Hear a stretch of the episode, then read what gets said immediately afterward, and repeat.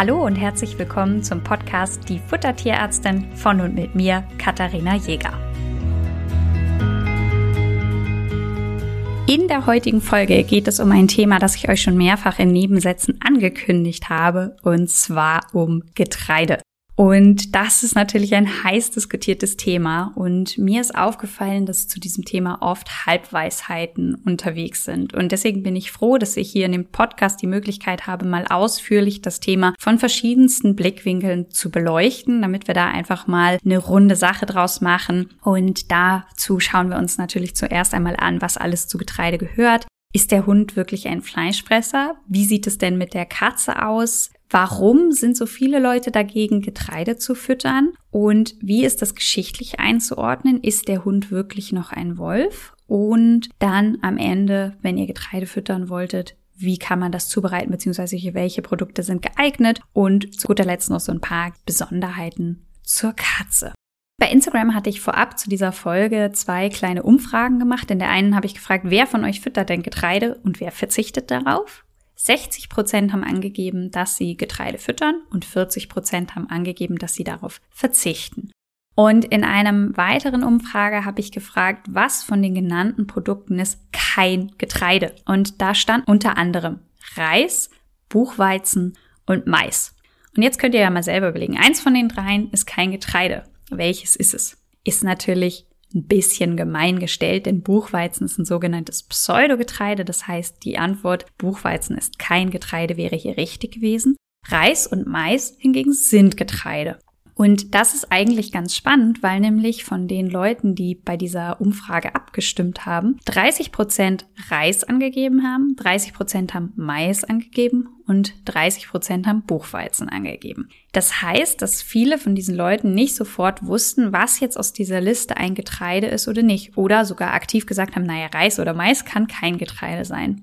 Und das finde ich deswegen so spannend, weil es das zeigt, was ich eben zu dem Halbwissen gesagt habe. Viele wissen gar nicht, was alles zu Getreide gehört. Und das macht natürlich die ganze Diskussion, soll ein Hund oder eine Katze Getreide bekommen, so ein bisschen schwierig, wenn gar nicht im Bewusstsein der Leute ist, was überhaupt alles dazu gehört. Und deswegen möchte ich hier jetzt um einmal einen Rundumschlag machen und damit erzähle ich euch jetzt nochmal, was alle Getreidesorten sind. Weizen, Roggen, Gerste, Hafer, Reis, Mais und Hirse. Das sind die sieben Obersorten. Jetzt kann natürlich jemand sein, aber was ist mit Dinkel? Ich habe doch schon mal ein Dinkelbrötchen gegessen. Das sind Untersorten. Ja, das heißt, die sind den anderen Sorten zuzuordnen. Das heißt, dass es natürlich insgesamt nicht nur sieben Sorten Getreide gibt, sondern noch viel mehr. Es gibt auch manchmal Mischformen. Getreide zeichnen sich dadurch aus, dass sie vor allen Dingen natürlich Getreidekörner haben und diese Getreidekörner sind insbesondere stärkereich. Das heißt, die enthalten viel Stärke, also viel Energie. Rohfaser hingegen ist eher wenig enthalten, wobei man zum Beispiel sagen muss, dass Hafer immer mit so einer Spelze um, umhüllt ist, so eine Hülle, die ein bisschen mehr Rohfaser enthält. Aber in dem Moment, wo das im Hunde- oder Katzennapf landet, ist in der Regel diese Spelze entfernt, so dass das nicht ins Gewicht fällt. Die Nährstoffversorgung von Getreide ist äußerst knapp bemessen. Also da sind sehr, sehr, sehr wenig Nährstoffe mit drin im Vergleich zum Bedarf von Hund oder Katze. Fett ist auch nicht so viel enthalten. Das heißt, in erster Linie handelt es sich um ein stärkehaltiges Produkt. Stärke gehört zu den Kohlenhydraten. Seid ihr in letzter Zeit mal durch einen Futterladen gegangen, wo überall so große Säcke stehen oder auch kleinere Säcke oder verschiedene Produkte angeboten werden und habt mal so ein bisschen auf die Säcke geachtet? Was einem mehr als einmal ins Auge springen wird, ist der Werbeslogan ohne Getreide oder getreidefreie Sorten oder ähnliche Slogans. Da kommt man heutzutage, wenn man sich den Markt anschaut, überhaupt nicht mehr dran vorbei.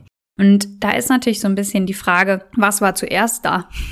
die Werbung oder die Nachfrage. Und ich habe viel darüber nachgedacht, warum Leute so ganz bewusst auf Getreide verzichten. Und eine meiner Antworten ist tatsächlich Marketing, also dass das einfach sehr stark suggeriert wird.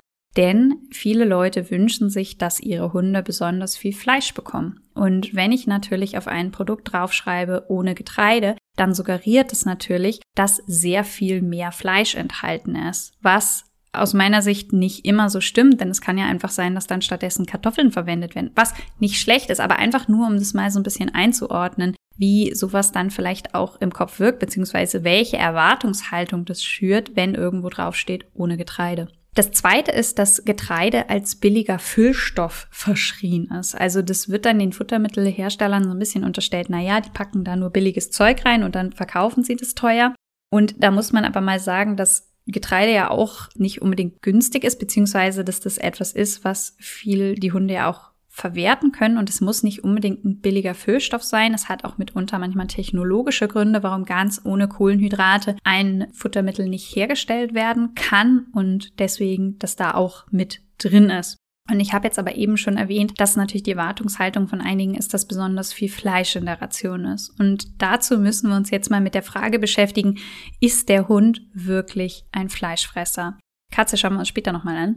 Und da muss man sagen, ja, der Hund gehört in die Gruppe der Karnivoren. Karnivora übersetzt man mit Fleischfressende. Aber der Panda gehört auch in diese Gruppe zum Beispiel. Und der Panda, ich weiß nicht, wenn ihr jetzt gerade an den Panda denkt, ich habe sofort so ein kleines schwarz-weißes dickes Knäuel vor Augen, was in der Hand einen grünen Bambusstab hat, an dem es so vielleicht knabbert oder die werden ja auch immer so lächelnd dargestellt irgendwie. Und der Panda ist definitiv ein Vegetarier. Der frisst kein Fleisch. Trotzdem wird er in diese Gruppe der Carnivora zugeordnet. Das heißt, daraus zu schließen, dass der Hund ein Fleischfresser ist, nur weil er in der Gruppe der Carnivora angesiedelt ist, ist einfach nicht richtig. Denn man muss die Ernährungsweise eines Tieres differenzieren von der Gruppe, der er zugeordnet ist. Siehe Panda. Auch einige Braunbären sind übrigens keine reinen Fleischfresser, die gehören auch alle in die Gruppe. Und der Hund ist eher ein Omnivor, also ein Allesfressender. Und das heißt, er ist biologisch ein Karnivorer, aber eher von der Ernährung ein Omnivorer. Das heißt, dass ich die Frage, ist der Hund wirklich ein Fleischfresser, mit Nein beantworten kann. Und wir haben nun mal drei Möglichkeiten, Energie in unsere Hunde reinzubekommen. Das heißt, entweder über Fett, Protein oder über Kohlenhydrate. Und da ist es natürlich geeignet, auch Kohlenhydrate als Energiequelle zu verwenden. Da wird dann aber oft gesagt, naja, aber der, der Hund, der stammt ja vom Wolf ab und der Wolf würde ja nun auch nicht loslaufen und irgendwie Getreide auf den Feldern fressen. Ja, das mag sein. Aber wisst ihr, ich muss mir manchmal schon das Lachen verkneifen, wenn mir eine Person gegenübersteht, die an der Leine einen Hund hat sagen wir jetzt mal ein kleiner Chihuahua, und mir dann sagt, ja, aber der stammt ja vom Wolf ab und deswegen muss der jetzt rein fleischlastig ernährt werden, weil der Wolf auch vor allen Dingen Fleisch gefressen hat.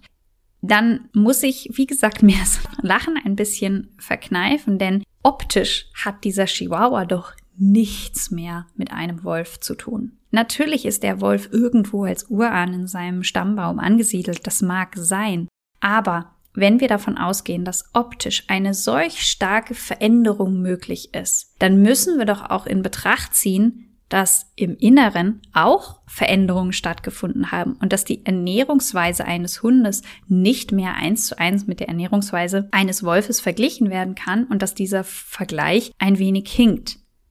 Mal abgesehen davon, dass einige Chihuahuas so kleine Schnauzen haben, dass nicht mal mehr die Zähne alle in eine Reihe passen und damit das Knochenfressen auch schwierig wird. Ja, also nur um die, die Deutlichkeit dieses Beispiels nochmal hervorzuheben. Stimmt es denn jetzt, dass der Hund innerlich nichts mehr mit dem Wolf zu tun hat? Diese Frage oder eine ähnliche Fragestellung hat sich ein Team aus Schweden angenommen. Die haben im Jahre 2013 unter der Leitung beziehungsweise ähm, der Erstveröffentlicher, der Erstautor ist Erik Axelsson, ein eine Studie äh, erstellt beziehungsweise einen Versuch durchgeführt und sich die genetischen Punkte angeguckt, die mit der Stärkeverdauung zu tun haben. Also da gibt es so bestimmte Genpunkte, die mit der Stärkeverdauung zu tun haben. Und sie haben diese Genome vom Hund mit dem Wolf verglichen und wollten wissen, ob es da Unterschiede zwischen dem domestizierten Hund und dem Wolf gibt. Dabei ist herausgekommen, dass es zwischen dem Genom, was die Stärkeverdauung zwischen Wolf und Hund angeht, durchaus Unterschiede gibt, indem der Hund mehr Enzyme beziehungsweise mehr Möglichkeiten hat, Stärke zu verdauen, als es der Wolf eigentlich hat. Das heißt, er hat sich an eine stärkereichere Verdauung angepasst. Da kann man jetzt natürlich mal so ein bisschen in die Geschichte abtauchen, wie und wann und warum das passiert ist. Und das Spannende ist, die Domestikation unserer Hunde liegt ja schon weit über 10.000 Jahre zurück. Und man muss sagen, dass in den letzten Jahrhunderten Fleisch ein sehr, sehr teurer Rohstoff war und dass der den Hunden, die mit den Menschen zusammengelegt hat, nicht in unbegrenzter Möglichkeit zur Verfügung gestellt werden konnte sondern es ist davon auszugehen, dass über lange Zeiten Hunde vegetarisch ähm, ernährt wurden. Ich habe da so ein bisschen ähm, gestöbert in der in so verschiedenen Archiven und habe mal so ein bisschen da reingelesen. Und da ist davon die Rede, dass die meisten Hunde mit einer Art Brot-Milchsuppe, vor allen Dingen aus Roggen oder Roggenschrot ernährt wurden. Und als man dann im 18. Jahrhundert mit dem Anbau von Kartoffeln begann, dann wurden auch die Kartoffeln mit in die Ration integriert. Was ganz spannend ist, das erste Produkt, das mit Hundefutter vergleichbar ist, kam 1850 in etwa auf den Markt. Das war so ein bisschen wie ein Schiffszwieback und war eher so eine Art Hundekuchen. Jagdhunde wurden auch vegetarisch ernährt, bekamen aber teilweise dann einfach noch so ein bisschen Knochensuppe dazu. Übrigens schon in der Antike gab es Schriften, die empfahlen, Hund mit Brot oder anderen Getreideprodukten zu füttern. Ein erstes Dosenfutter gab es dann erst nach dem Ersten Weltkrieg, das ist so 1950, also zwischen Trocken und, ähm, also wenn man diesen, diese Hundebrote als Trockenfutter bezeichnen möchte, da lagen noch mal ungefähr 100 Jahre dazwischen. Da gab es dann auch die erste Trockenvollnahrung und die bestand aus Getreide, Flocken und Trockenfleisch. Das heißt, alles in allem war die Hundefütterung immer sehr getreidereich und daher ist es nicht überraschend, dass der Hund sein Genom, also das klingt so, als hätte er das mit Absicht gemacht, aber das ist natürlich einfach auch eine Entwicklung mit der Zeit, dass die Hunde sich an die Gegebenheiten anpassen. Um das zusammenzufassen, sind Hunde also durchaus in der Lage, Getreide zu vertragen und auch gefüttert zu bekommen. Wie sieht es denn jetzt bei den Katzen aus? Katzen sind auch in der Lage, bis zu einem gewissen Grad Kohlenhydrate zu verwerten und dazu gehört dann natürlich auch Getreide. Meistens findet man in Katzenfuttern Reis zum Beispiel. Man muss dazu sagen, dass Katzen nicht in der Lage sind, süß zu schmecken. Das heißt, die Akzeptanz für Kohlenhydrate ist bei Katzen mitunter deutlich schlechter. Und das muss natürlich auch berücksichtigt werden, weil Katzenfutter einfach nur dann funktioniert, wenn die Katzen das auch fressen. Dadurch ist es aber einfach bei denen ein bisschen schwieriger. Und es gibt Obergrenzen. Katzen vertragen deutlich weniger Stärke oder Kohlenhydrate als Hunde. Da gibt es eine Maximalgrenze. Das heißt, da ist es einfach ein ganz bisschen eingeschränkter zu betrachten. Es gibt aber Situationen, in denen es ist mehr als sinnvoll, seiner Katze Kohlenhydrate zu geben. Denn wir haben drei Möglichkeiten, Energie in ein Tier zu bekommen über die Fütterung. Das heißt über Proteine, über Fette und über Kohlenhydrate. Und es gibt diätetische Szenarien, in denen Proteine deutlich reduziert werden müssen. Es kann Nierenerkrankung sein, Lebererkrankung, teilweise Pankreatitiserkrankung und so weiter und so fort. Dann muss natürlich trotzdem das Tier die Möglichkeit bekommen, seinen Energiebedarf zu decken. Und dann ist es einfach super, auf Kohlenhydrate zurückzugreifen. Und dann können im Rahmen der Toleranz natürlich auch Getreide bei Katzen zum Einsatz kommen und kommen auch mitunter zum Einsatz. Da darf man dann nicht davor zurückschrecken. Wie sieht es jetzt aber bei gesunden Tieren aus? Müssen die auch Kohlenhydrate beziehungsweise in unserem Fall heute ja Getreide bekommen? Es ist so, wenn man mich direkt fragen würde, würde ich fast immer empfehlen, Kohlenhydrate auch in Rationen zu integrieren, weil in der Regel die Verdaulichkeit verbessert wird. Und was aus meiner Sicht auch noch ein nicht unerheblicher Teil ist, ist, dass gerade bei Hunden, die mit sehr hochwertigem Fleisch gefüttert werden müssen, weil sie vielleicht keine Innereien oder so vertragen, das auch eine Nachhaltigkeitsfrage ist. Also ich verstehe manchmal nicht so ganz diese ganze Diskussion, dass auf keinen Fall Getreide gefüttert werden soll, in Kombination mit dem Trend, den wir momentan in der Menschenernährung haben, dass immer mehr Leute Veganer werden oder äh, vegetarisch sich ernähren, auch aus Gründen der Nachhaltigkeit. Also dass man sagt, dass natürlich Fleisch mehr Ressourcen verbraucht, als wenn man sich pflanzlich ernährt. Und da ist es für mich manchmal nicht ganz nachvollziehbar, warum wir jetzt anfangen, gerade beim Hund, also bei der Katze, wie gesagt, ist es nochmal was anderes, weil die eine gewisse, deutlich reduziertere Toleranz hat und die tatsächlich ein Fleischfresser ist, im Gegensatz jetzt zum Hund. Das muss man klar differenzieren. Aber warum dann bei einem Hund der Trend dahin geht, 100% Fleisch füttern zu wollen, Das ist für mich irgendwo nicht so richtig nachvollziehbar, muss ich an dieser Stelle sagen. Aber wenn jemand sagt, ich möchte auf gar keinen Fall Getreide füttern, dann sehe ich zu, dass ich ihm die Ration so anpasse, dass alles enthalten ist, was das Tier braucht. Und dann ist es auch machbar. Aber ich frage mich halt immer umgekehrt, warum sollte man einfach drauf verzichten? Und damit kommen wir jetzt mal so ein bisschen dazu, wie können Kohlenhydrate in der Ration integriert werden, beziehungsweise äh, Getreide jetzt an dieser Stelle. Das Wichtige ist, dass diese Stärke, über die ich jetzt schon ganz viel gesprochen habe, in Granular vorliegt. Das heißt in so kleinen Kügelchen. Und die müssen erstmal zerstört werden, damit sie dem Hund noch besser zur Verfügung steht. Und das passiert am besten durch eine Hitzebehandlung. Das heißt, wenn ich jetzt Reis habe, also ich könnte jetzt meinem Hund keinen rohen Reis geben, den könnte der nicht so gut verwerten. Das heißt, da müsste ich deutlich mehr den kochen. Wichtig, wenn ihr Reis für eure Hunde kocht, kocht den bitte länger als für euch selber. Der muss richtig schön matschig sein, damit die Stärke optimal zur Verfügung steht. Dann bei Haferflocken ist es spannende, dass die auch roh gegeben werden können, denn die sind ja schon gewalzt und durch diese Walzung ist auch ähm, Wärme oder Hitze entstanden und auch dadurch ist das Ganze schon gut aufgeschlossen. Generell ist die Verdaulichkeit von Stärke bei Hafer in einem rohen Zustand bei 94 Prozent und gekocht dann bei 96 Prozent. Also da habt ihr gar nicht so den großen Mehrwert, wenn ihr das nochmal kocht. Bei Reis ist sie übrigens die Verdaulichkeit im Dünndarm, wenn es roh ist, bei 0 0 und bei gekochtem Zustand dann bei 100 Prozent. Das ist eigentlich so ganz, ganz spannend.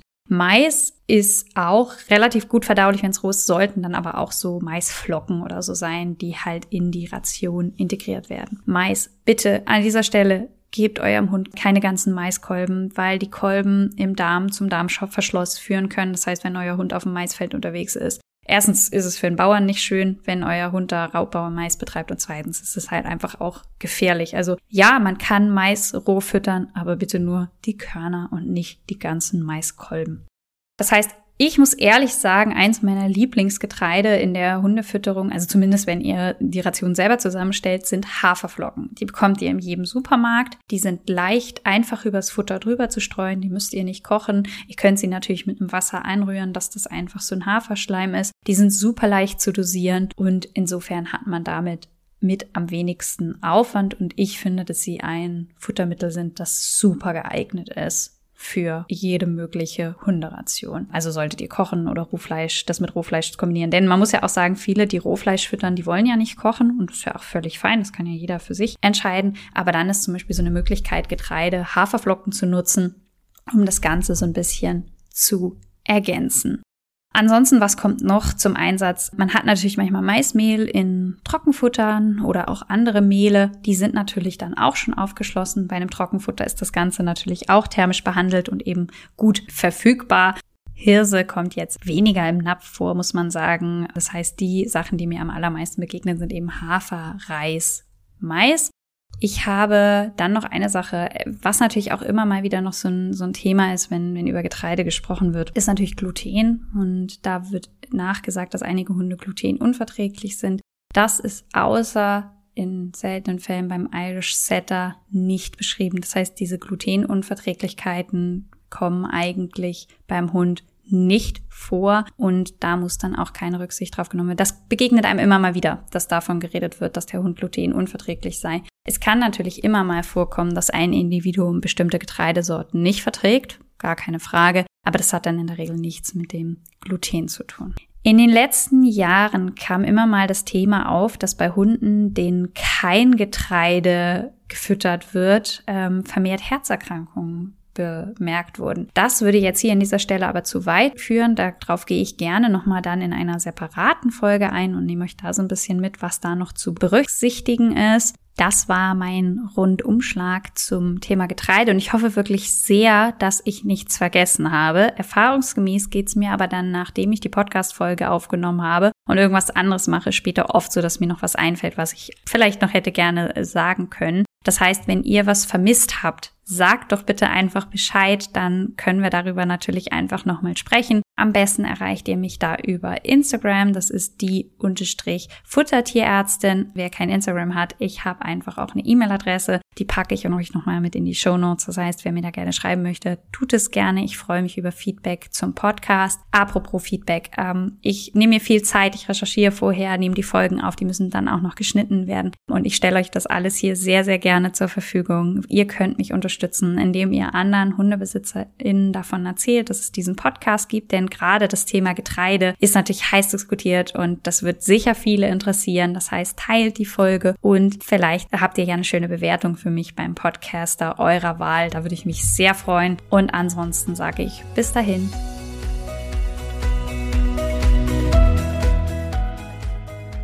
Ihr wünscht euch noch mehr Fakten zum Thema Ernährung für Hund und Katze? Schaut doch gerne bei Instagram bei uns vorbei, die Unterstrich Futtertierärztin.